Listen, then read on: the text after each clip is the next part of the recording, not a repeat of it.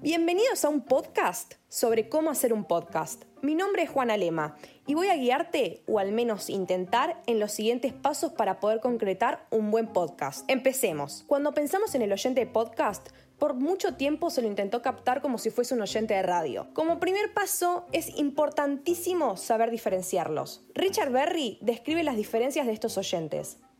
Por un lado, el de radio solo necesita tener un artefacto, prenderlo y escuchar la estación que más le plazca. El de podcast tiene decenas de plataformas como Spotify, iTunes, etc.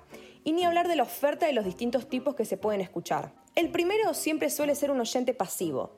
Mientras escucha, realiza tareas y tiene su estación de radio como su acompañante de ellas.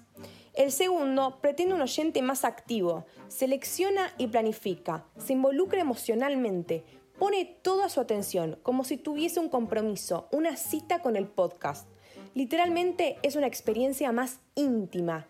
Normalmente lo escuchás con auriculares, en un momento donde el placer es todo lo que importa. Bueno, bueno, nos pusimos melosos, sigamos.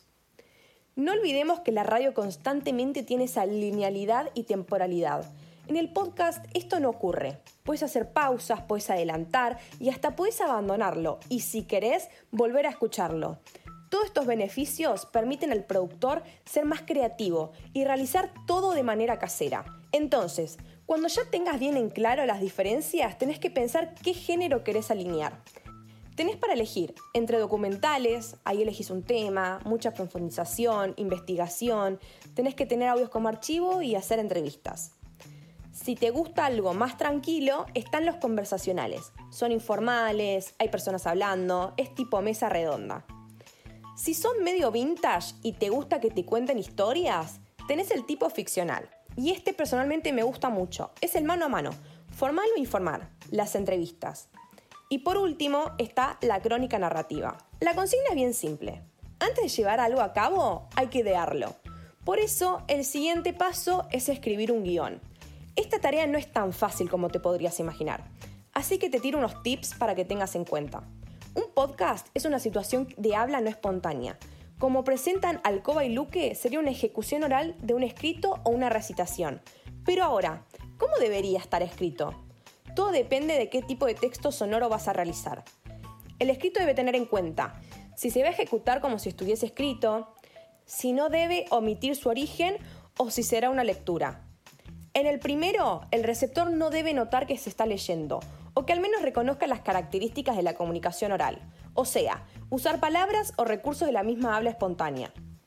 Crear una situación contextual y no utilizar elementos diécticos o anafóricos. En el segundo, el oyente no puede volver para atrás para entender. El orador debe ayudar a que sea fácil comprender.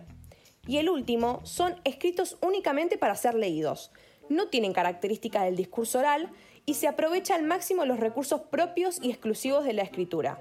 Cuando ya hayas escrito tu guion, a la hora de ejecutar la oralidad es importante evitar estos vicios. Te doy uno de los que creo más importantes.